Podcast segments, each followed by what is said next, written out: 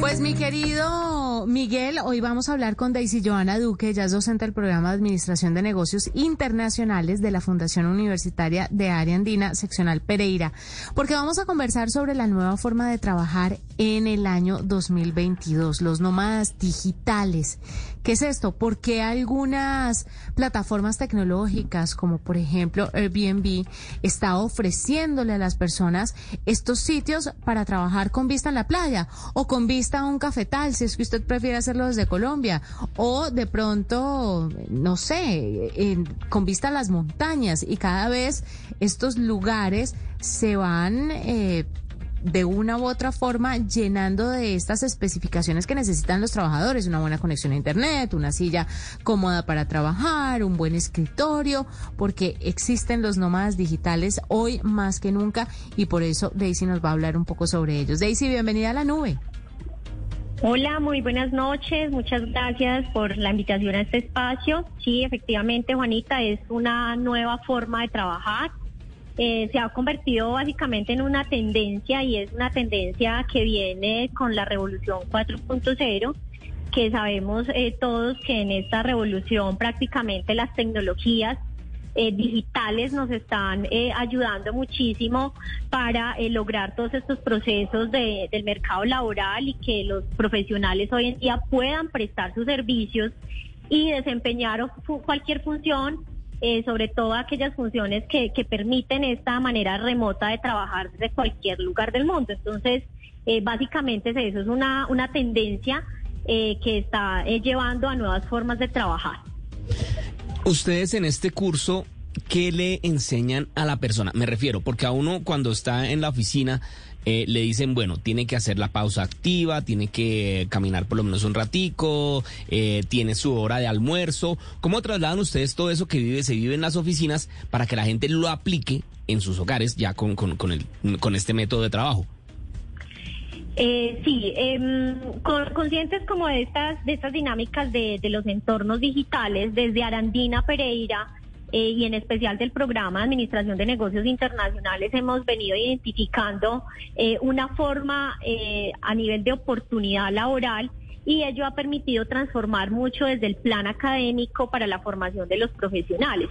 Y eso significa trabajar muchísimo en competencias blandas, las competencias blandas que están asociadas eh, a trabajar en, equipos, a trabajar en ambientes donde básicamente se necesita eh, la resistencia o, la capacidad de adaptación, eh, de lograr una disciplina y en especial poder incursionar con esa disciplina y con esa forma de ver el trabajo colaborativo con, con, otros que se hace desde los espacios remotos, responder a esas nuevas demandas del mercado pero es trabajando desde eh, lo que son las habilidades blandas, las competencias blandas, para que nuestros profesionales tengan los conocimientos y las habilidades que demanda toda esta, eh, todos estos temas que hoy por hoy se trabajan desde eh, la revolución 4.0. Hmm. Cuando la gente escucha las dos palabras nómadas digitales, este concepto, no sé por qué siempre lo asocian a la gente joven pero la gente adulta también puede ser un nómada digital o estos ya entran en otra categoría? No, claro, eh, incluye todas las generaciones, ¿sí? Lo importante aquí es la capacidad de poder tener eh, cierto dominio de las nuevas tecnologías, pero eh, no es son tecnologías que estemos hablando a, nivel eh, muy, muy profesional, sino son, que son tecnologías que faciliten la comunicación y sobre todo la entrega de, trabajo que hoy se, se mide a nivel de mm, cumplimiento de objetivos. Entonces todas las generaciones pueden estar vinculadas a ser un nómada digital. Lo importante es la competencia y, el dominio de estas tecnologías facilitadoras en la capacidad de conexión y de comunicación con otros. Daisy, ¿qué le enseñan a uno los profesores? ¿Cómo es el pensum? ¿Qué le pueden, eh, qué, clases le eh, toma uno en este curso que ustedes ofrecen? Bueno, eh, no es tanto como un curso porque es un ejercicio que se da desde la transversalidad y desde la formación de un profesional.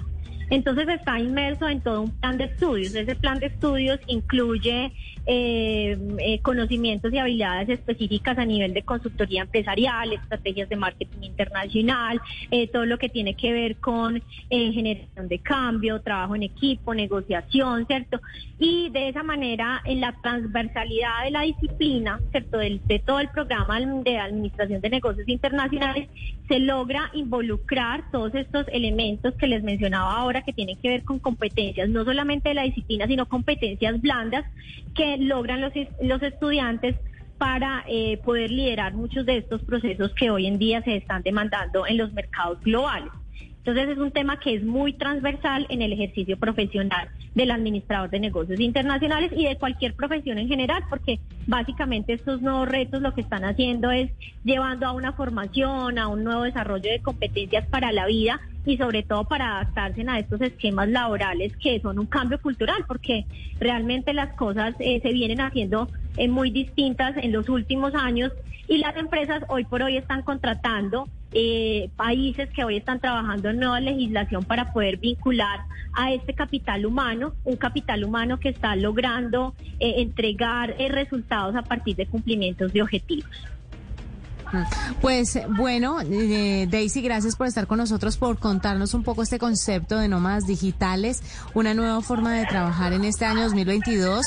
Miguel, nosotros no estamos así nómadas, nómadas digitales, pero digamos que ya tenemos un poco de flexibilidad en nuestro trabajo. No sé si entremos en la categoría pero creo que estamos ahí como aruñándola. Sí, de claro. Cuando en Claro, y, y, el brinco que dio esto gracias a la pandemia, que yo creo que si hay algo que se le pueda agradecer a, a todo esto que viene sucediendo en el mundo es esto. Si la, si la pandemia no sucede, no nos hubiéramos dado cuenta de que somos capaces de hacer este tipo de transición en las actividades del día a día, en los muchos trabajos que hay alrededor del mundo. Entonces yo creo que hay que verle el lado bueno. Y sí, lo que usted dice, yo nosotros como que todavía no, no somos los nómadas, así que uno diga, pero ahí vamos y lo, hemos, lo, hemos logrado. Eh, Claro, pero lo que pasa es que nosotros tenemos unos requerimientos específicos más allá de la conexión a Internet. Necesitamos un ambiente insonorizado para que eh, puedan sonar eh, de la mejor forma posible los programas.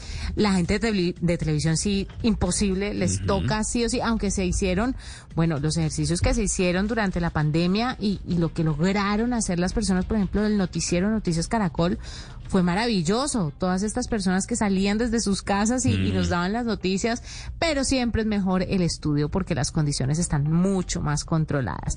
Algunos podrán, otros no tanto, pero lo importante es que la pandemia aceleró este proceso. Son las 7.55, pausa, ya regresamos en la nube.